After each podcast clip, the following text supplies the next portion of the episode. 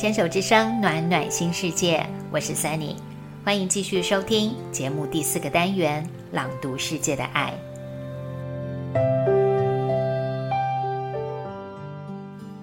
在美国和世界各地推动正念减压疗法的乔卡巴金博士，一九九四年出版了书籍《Wherever You Go, There You Are》。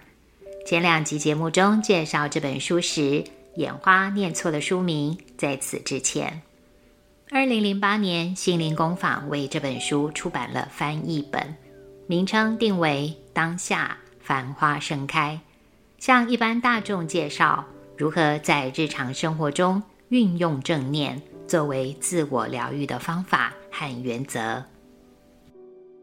不过，卡巴金博士跟许多禅师、修行者有一个不太相同之处，那就是博士将他禅修内观所得到的深刻学习和他本身具备的科学背景进行了整合，跟他的团队一起。用科学实证的角度发表论文，进行临床应用，帮助世人改善生活品质，从没有意识到的失衡、忙乱，迈向安然自在的身心健康。这一场正念革命，为西方社会带来一股影响力深远的新浪潮，让总是快速运作、过度耗能的大脑。有机会安静下来，适度放松，并觉察我们是有能力可以聚焦当下的。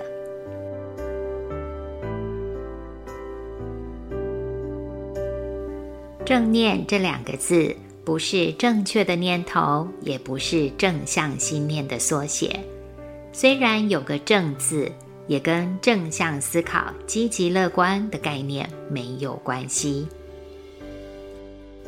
正念是一种有意识觉知当下的身心和环境，更重要的是保持客观、接纳、不评断。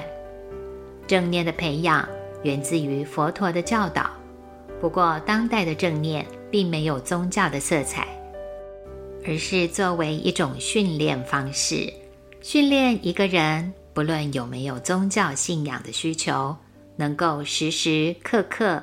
人在心在，让注意力跟每一个当下合拍同在。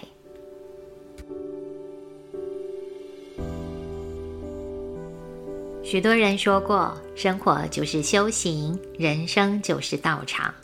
生活中大大小小要面对的考验，从来没有匮乏过。待在一个人烟罕至的深山密室里闭关。没有人会时时刻刻戳戳你、挑战你、轻易让你受伤。你会看似清幽，关注自己想关注的修为。不过离群所居毕竟不是多数人的选项。一旦下山或者出关，回到人间，原先的烦恼依旧，原来的人际关系还在，装满了人生酸甜苦辣的生活道场。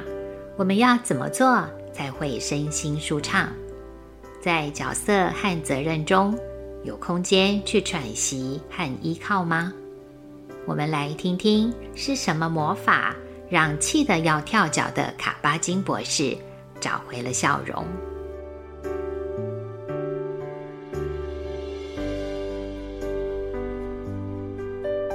我很讨厌在厨房水槽里。看到发硬结块的猫咪食物跟我们的碗盘混在一起，我不太确定这如何变成我的罩门，但确实如此。也许是我的成长过程中没有养过宠物，也许是我认为这有害公共健康。我会先把我们的碗碟洗好，然后再洗那些猫碗。总之，我不喜欢看到水槽里有脏兮兮的猫碗。一看到就要气得跳起来，我总是先生气，然后这股气开始指向我认为犯了错的人，通常是我太太。我觉得受了伤，因为她不尊重我的感觉。我告诉过她无数次，我不喜欢这样，这样令我作呕。我礼貌地请她别再如此。他依然我行我素，觉得我无聊，有点强迫性行为似的。他一赶时间，就将结块的猫盘泡在水槽里。一旦我发现水槽里有猫时，便很快扩大成一场愤怒的口角。我感到生气、受伤，因为我知道我是对的，猫食就是不应该出现在水槽里的。最近我发现自己不再那么离谱了，我对整件事有了更多的正知和幽默感。现在一旦发生此事，我注视它，提醒自己当下即是。当愤怒在我心中升起，我细细观察它，结果发现愤怒之前有种微妙的反感，接着有一种较明显遭到背叛的感觉翻搅上来。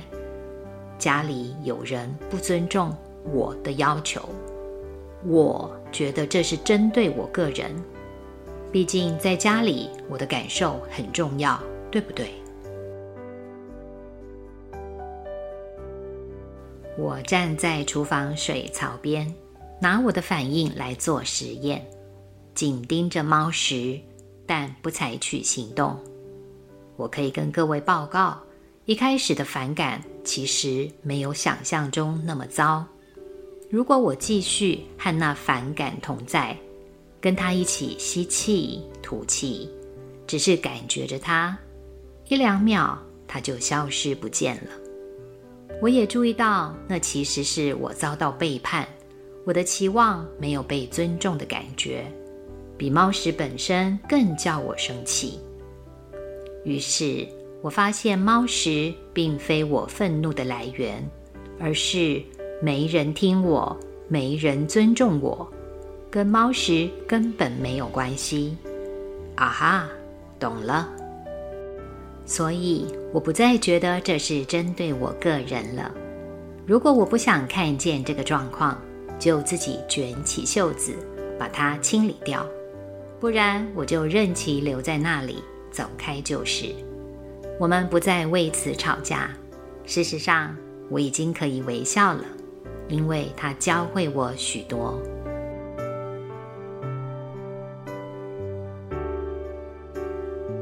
听完这个小故事，是不是发觉博士所举的例子就是你我生活中的小小缩影呢？家人之间、朋友、同事、同学、室友之间，太多实际相处时的摩擦，不同生活习惯导致的冲突，外人听起来一个微不足道的小事，却总是积累成关系破裂的一道道伤口。以家庭生活为例，脱掉的臭袜子随处乱丢，掉落在地板上堆积的头发丝，甚至是怎么挤牙膏和厕所里面的马桶盖要不要盖上，可能都是刀念争执的开端。我们是一次次为这些小事隐忍不悦，到忍不住了就爆发，还是会先关上准备发飙的言语？给自己一两秒空档，去决定要如何给出不会伤害关系又不委屈自己的回应。现代人大部分的精力都花在周旋于外面世界的奔忙，好不容易回到家，想要卸下面具跟戒备，想要彻底放松时，却发现已经没力气照顾自己跟家人的内心了。经历过太多跟博士类似的小事，这时候就会明白，安置好这些日常生活的琐事，其实跟我们爱一个人是一样重要的。越吵关系越好的相处模式，毕竟是少数。事实上，现实生活中为此受苦的人，比我们想象的多太多。为孩子。为外界的眼光而忍耐，留在一段关系里的不幸福，也可能是我们经常耳闻的心酸。没有人刻意不在乎这些关系的，也不会有人真心想破坏彼此的和谐，不是吗？好奇去看看那些激烈情绪的背后究竟藏的是什么。拨开人跟事，往更深的地方挖掘，才会看见我们真正的受伤点。因为答案通常不是眼前的人跟事所造成的，答案常常是起源于更早更早的小时候。卡巴金博士好奇看着自己的反应，这个实验为他找到激烈反弹的根源，厘清了事实，避免了一场家庭权力斗争的戏码。猫咪的碗还是会出现在水槽里，但这恼人的情境再也不会跟以前一样使它受苦，因为它看见了真实从正念而来的清明洞见。我重新对摩擦冲突有了新的认识。